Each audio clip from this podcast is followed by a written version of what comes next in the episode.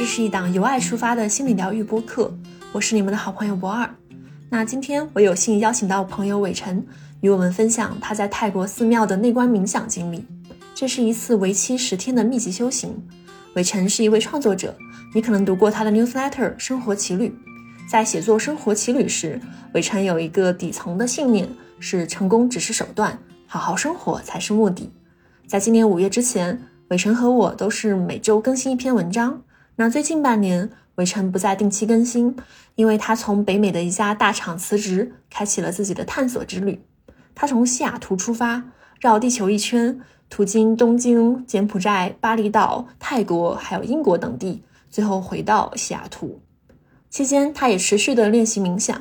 从2020年接触冥想以来，对伟晨而言，冥想和正念已经成为如何更好的生活这个重要课题的基石。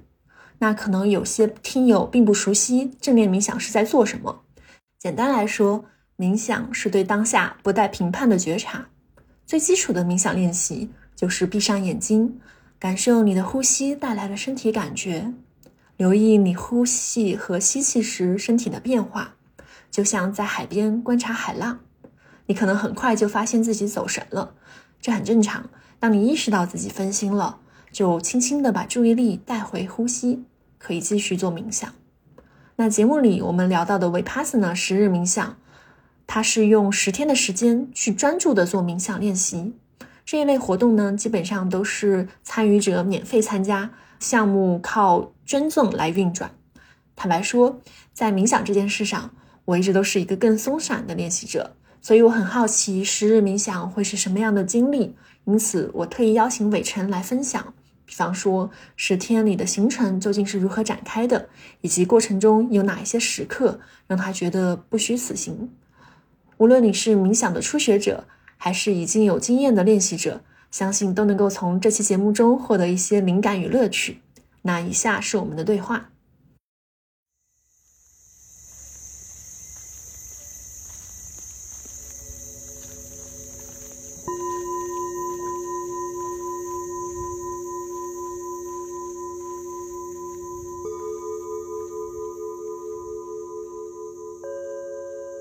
Vipassana 是什么意思呢？Vipassana 它是一个巴利。语的词语就是一个很古老的语言，是应该是最早佛陀的一些教诲所记录的语言。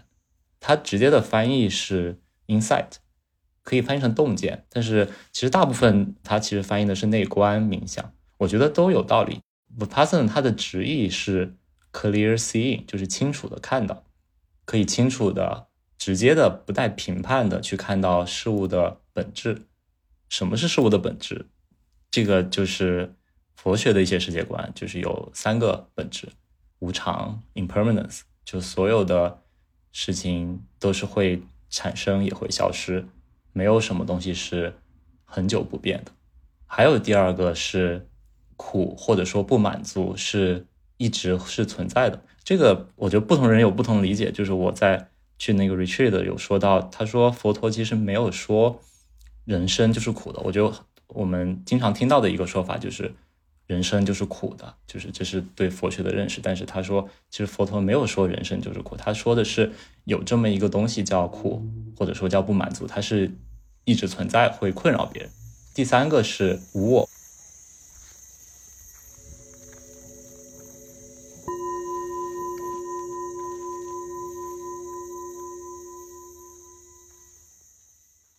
在 retreat 里面，比方说一天之内的安排是什么样子的？然后它连续有十天，这个十天之内的安排又是有什么样的起伏和变化？嗯，其实 retreat 就是它在一个框架里，其实主要就是冥想嘛。我们是需要很早起来，四点钟会有钟敲，然后我们就起来冥想，大概四十五分钟，然后会有瑜伽练习。这个是 这个 retreat 我觉得比较。啊，友好的地方就是可以活动一下身体，毕竟大部分时间都是坐着。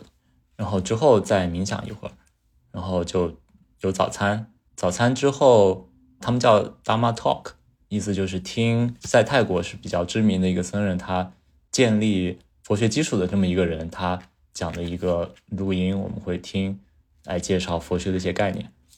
然后接着就站立冥想。可以站立，或者说是走路冥想，就是在走的时候去保持正念，然后之后就坐着冥想，然后之后就是午饭，午饭之后下午其实也是这么一个坐立冥想、走路冥想、坐着冥想，然后之后会有一个活动叫 chanting 和 loving kindness meditation。chanting 颂唱是有一个僧人带着我们颂唱佛学里面的经典文本。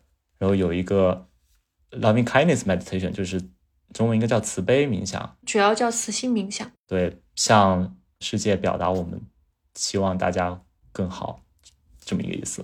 然后这样子就到六点了，可以去泡温泉，这也是这个 retreat 比较很好的地方，就是它它有自然的温泉，就在它那个场地里面。休息一会儿之后，七点半接着又是坐立冥想，半个小时之后集体的。走路冥想，这个也非常有意思。就是那个场地其实蛮大的，而且是在很自然的一个地方，有几片湖。晚上如果天气不下雨的话，就是在湖的四个角会有蜡烛点亮，带着我们一纵列，然后大家一起在绕着湖走。而且那个环境下是很黑嘛，就是很自然的一个地方，只有几盏蜡烛点亮，然后而且是我们是没有穿鞋的，就是能感受得到我们踩在沙子。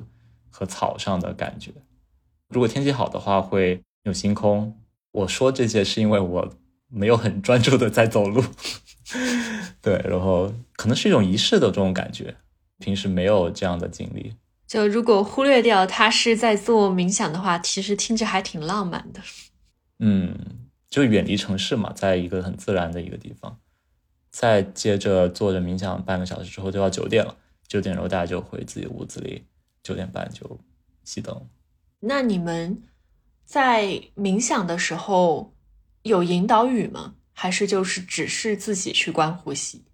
没有引导语，除了那个 Dharma Talk 有讲怎么样冥想。它有个很详细的步骤，就一开始是你尽量的让自己的呼吸变长，观察到自己的呼吸变得越来越长，以及你能让它变长。第二步就是你让它变短，观察这个过程。哦，第三步观察你呼吸长和呼吸短对你身体的影响。就是说，当我们呼吸长的时候，其实就是深呼吸嘛，然后会感受到我们平静下来；然后呼吸短的时候，会感觉我们内心会有一些躁动。然后这个的目的是让我们感受到呼吸对身体的影响。这个冥想，我这个 retreat 应该是比较面向初学者的。我的理解是，更多的是训练人的专注力，就你能一直把注意力专注在呼吸上面。然后他说，如果你当你有这个专注力的时候，你就练习 vipassana。vipassana 就是你可以把你的注意力放在任何东西上面，然后你去感受佛学里面说的几个，就是无常、无我，还有苦。对。更多的是无常。第一天有件事特别触动我，就是就每天只有两顿饭嘛，想起来还是有一点焦虑的。就虽然平时有时候我也只吃两顿饭，但是我想吃的时候我还是随时可以吃。但是在那个场环境下，你就只能按照他的规矩来办事。所以第一天吃早餐前，我其实很很期待，或者说很想吃的。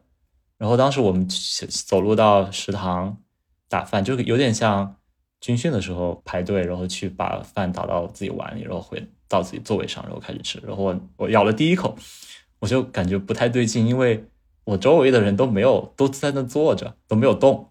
然后我就在想，我是不是不应该吃，或者说是不是有什么仪式？我不知道。然后后来我才知道，是它有一个环节叫 food reflection，食物反思。然后我们要一起念一段话。大概就是说，我经过审慎的思考，我决定吃这个食物，不是为了玩乐，不是为了麻醉自己，不是为了长胖，不是为了变得更漂亮。然后我吃这个是为了维持我的身体，追求精神上的 spiritual life 精神生活。对，然后我现在经常吃饭吃东西之前，我我的脑海里就自动会念这段话，因为我我是。最近半年对 IFS 可能会有一点钻研和应用，我会意识到，其实很多人身上都是有一个部分有一个保护者，他是食物保护者，就是他会想要帮助你，很多时候去浇灭一些负面情绪，你不想要的那些焦虑、紧张、失落、空虚、挫败等等，他会让你升起对食物的欲求、渴望，去吃一些可能盐之糖非常丰富的美味，来帮助自己缓解情绪等等。我觉得刚刚你们说的这个反思里面，其实就是有包括说，我是为了让自己更能够存在，有一个更完整的画面，所以食物是这个画面中非常有机的一个部分。嗯，所以在这 retreat 的二十顿饭之前，你们都会诵念一次这个 food reflection。嗯，对，当时在开始这个之前，那个。带领我们的人还说了一句，就是说我们平时日常生活中吃饭就拿到饭就吃了，但是他说其实当你有这么一个反思的习惯，或者说当你稍微停下来的时候，你可以看到你从一碗饭里面可以看到整个宇宙。当时突然很触动我的就是这件事情发生之前，我只想着我好饿，我要吃，然后面前这一顿饭看起来很好吃，我想把它吃掉。然后我根本就没有想到，去看到事情之间的联系，就是说我是需要这份食物来支撑我的生命的。一开始没有这个意识，而是只是想到满足我自己的肚子，我自己的渴望。它让我突然意识到，啊，我原来是原来是这份食物让我能坐在这里，能活下来。在这个第一天之前。也是在那个场景下吃饭的，然后我当时就是咬一口吃了，然后可能还在跟别人聊天，就完全没有注意到我在吃什么。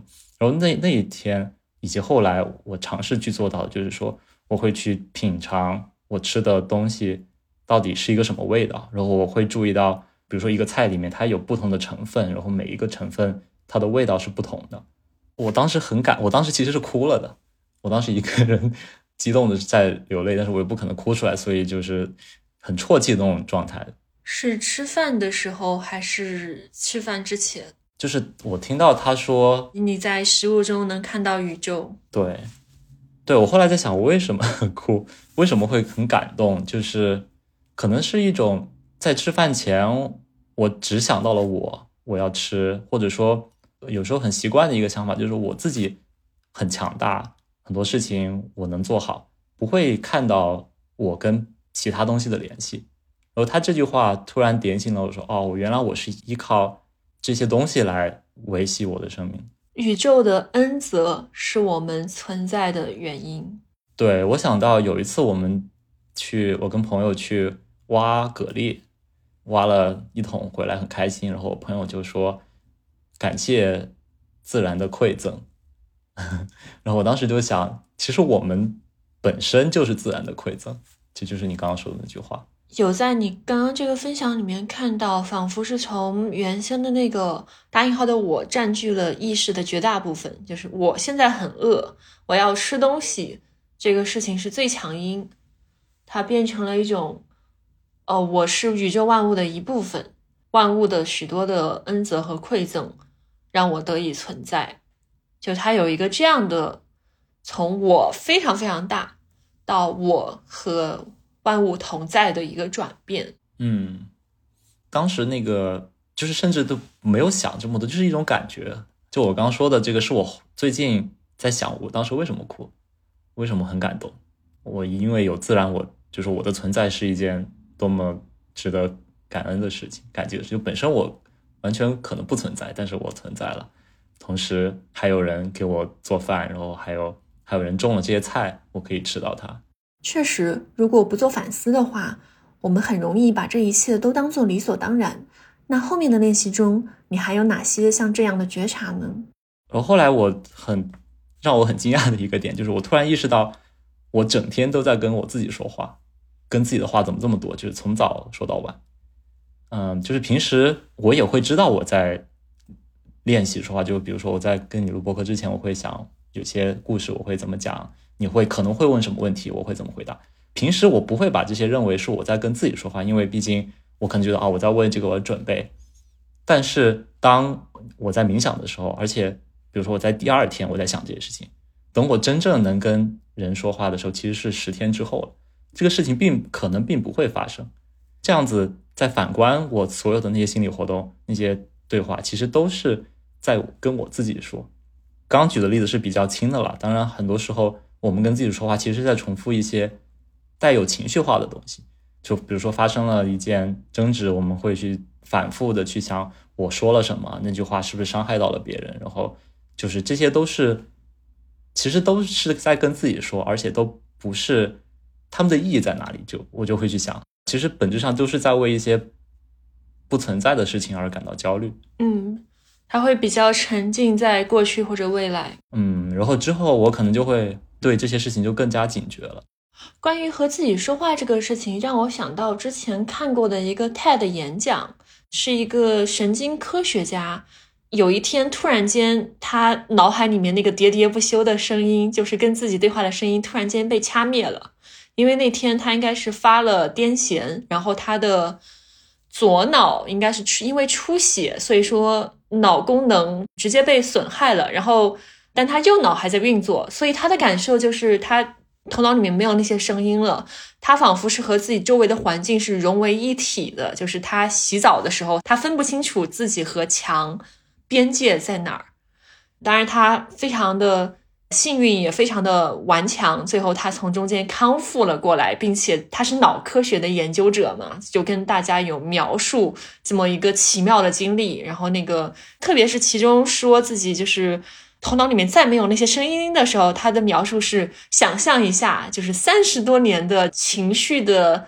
杂七杂八垒在那边的负担一下子被一扫而空，是一种什么样的感觉？就是他因为他的脑脑子受到了损害，所以那个时候确实是一下子就停下来了。但是从另外一个角度，那最开始进化为什么要让我们的大脑发展出这样一个持续的跟自己对话的功能呢？我觉得肯定是能提高生存概率嘛。所以说，它应该有一套那样的生化算法。就一直在那边无意识的运运转着，而当我们可能就是大脑发展到了一些更高级的部分，能够回头去审视这些神经过程，能够审视到，就像你发现我怎么跟自己从早到晚说了这么多话的时候，其实好像就是又有了一个新的进程，可以去做一些监控，然后做一些调整，我就觉得还挺美妙的。嗯，对，不是说。跟自己说话不好，或者说去演练未来或者过去不好，因为有些事情的确是可以弥补的。比如说说了一些话，过去说了一些话，然后我说的不好，然后我想重新去表达一下我的歉意，啊，是可以的。但是可能很重要的是监控嘛，就是有了监控之后，我们就可以看到到底哪些事情是真正跟自己说话是有用的，哪些事就只是纯粹在让自己焦虑的。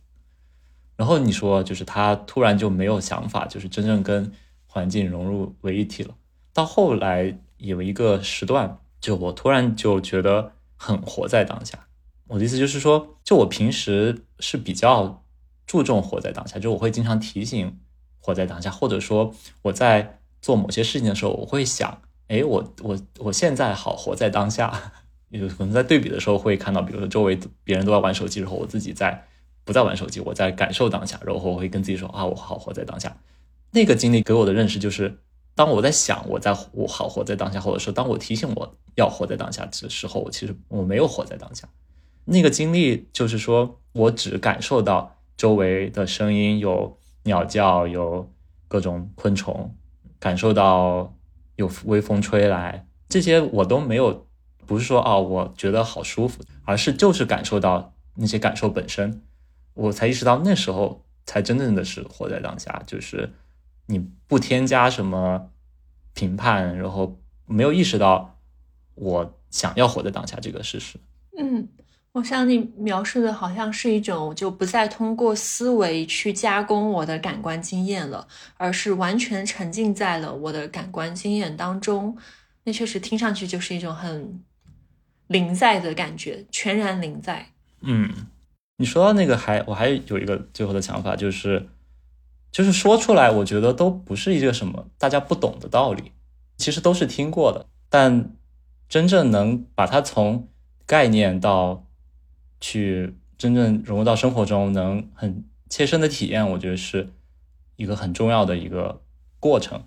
我记得我在跟我爸妈讲冥想的时候，也会讲到很多这些所谓的大道理。我妈说了一句话，就是说这些都听过都懂，但是他们不知道有这么一个方法可以练习。我觉得冥想是一个很好的能加深认识，然后真正能做到的一个方式。至少对我来说。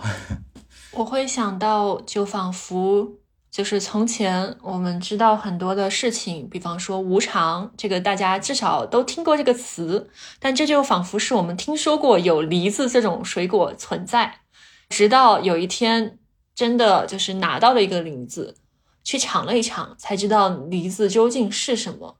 其实练冥想，也就是去。尝到了哦，原来书里面说的那些就是甘甜，然后汁水丰沛，原来是这么一个状态。我现在才终于知道了，体会到了这是什么感觉，而不只是停留在我的知性的思考上。嗯，对，我觉得那个比喻很好，而且而且是一个不断深入理解的一个过程，就像吃梨子。从吃第一口梨子的味道，跟我们现在在吃梨子，跟可能十年之后老了再吃梨子的味道肯定是不一样。嗯，有意思，这个事情可以不断的去观察它。嗯，我觉得我们到现在可能你可能冥想了三年，我可能冥想了五年，但是我我更加断断续续一点。也许等到十年、二十年、三十年之后，也许我们到时候再来回顾这场谈话，也会有很多你们新的想法。或者是说，发现哦，那个时候的自己是这么的 无知、稚嫩啊，但是也已经摸到了一些真理的边边。对对对。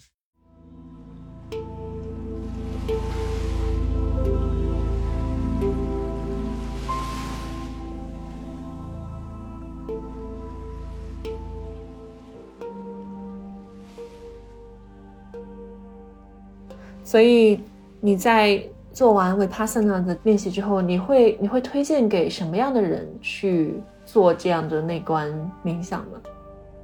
我觉得主要只要你不感到害怕，或者是因为当我跟别人说到这个十天冥想不能说话的时候，有些人会感觉到恐惧的，就他会很担心。会发生什么事情？就是就是那种类似于就是缅北嘎腰子的那种恐惧，还是说是那种就是呃，那我这个十天我不能够说话，可能是脱离了日常生活那个状态，所以也许会发生一些精神上的一些奇怪的我不想见到的事情，是哪一种恐惧？第一种是什么恐惧？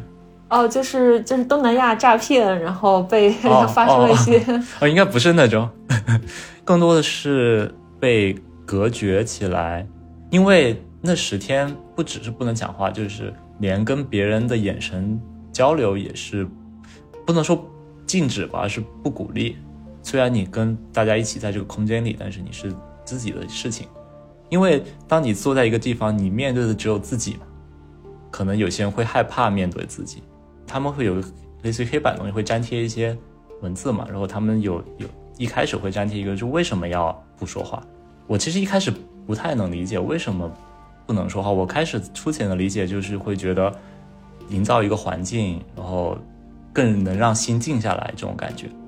但是他们的解释就是说，很多时候我们说话其实是在逃避，心里有一件什么事情，然后马上就跟别人说，说了之后感觉那个事情就没了。它迫使你不要往外求，而是向内求了，就是内观。对，真的是就像这个名字说的那样。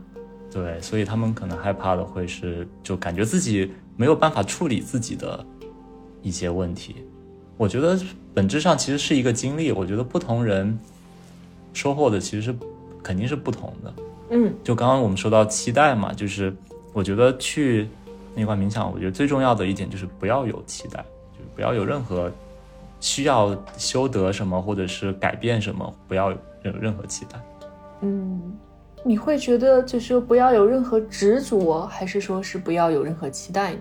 可能我原先想的会更偏向，就是说不要执着。但是我觉得期待这个事情，仿佛人去做一个事情的时候会有点难，没有任何期待啊啊啊！只不过是说这个期待可能被打破的时候，不要执着，或者说对这个期待本身不要执着。嗯，可能更多的期待指的，就我去也有期待吧，就是我想去体验这个，但是可能我说的之前说的期待，可能更多是对结果的执着吧。哦，理解。OK，反正我是觉得在森林里面待十天不说话内观这个事情，首先我自己是有有感兴趣的，然后其次是你刚刚有说。可能有人有恐惧，然后也许就说只要没有这个恐惧就可以去。然后那个时候我突发了一个想法，是我觉得也许恐惧的人会更值得去。当然，这需要准备好。是因为恐惧的人他可能就走了嘛？嗯，因为我们开始前的时候他会有一个访谈，类似于那个组织者他会跟你聊，就可能问一下你的一些冥想经历，以及会给你一些期待的预设。因为这真的是一件很很很不容易的事情，就是他会他跟我说你会经历情绪的起起伏伏，然后你真正准备好，你决定真正来参加这个这个了，嗯，然后之后他会说你可能肯定会想要走，但是你想没有关系，就是你身体不要，就是尽量不要，尽量不要直接执行，嗯，OK，你觉得你什么时候会选择再去做一个这样的十日的冥想呢？比方说，也许是一个不同的流派。对，可能就坐我旁边那个人，后来我们可以开始讲话的时候，他才就才二十多岁，然后他都去了三六七个这种 retreat 了，然后他是每年会去一个。对，我觉得还挺值得，有时间的话，挺值得每年去一次的。嗯，我在想，这样反复会去六七次的状态下，是每一次应该是都会有一些新的、不一样的了解感受。嗯，他我记得他说了 reset 那个词，就是重置自己的一些。哦，有有点像给电脑清一次缓存，重新设置一些。是因为说回到我们开始说的，就是社会有很多诱惑嘛。最后走之前，那个他就说，就是我一个小时之后，你们我就把你们放到一个 cruel world 残酷的世界里去。我们的讨论就先分享到这里。如果你对好好生活这个话题感兴趣，我非常推荐伟成的播客《生活奇旅》。每一次读到伟成的文章，我都会感觉自己的心仿佛又定下来一些，所以也推荐给你。链接可以在 show notes 当中找到。如果你对 vipassana 或者冥想还有更多的感想或问题，欢迎留言给我们。就像我们在节目中提到的，是宇宙的恩泽让我们得以存在。祝愿你在生活当中也能时常感受到万物的恩泽。我们下次再见，拜拜。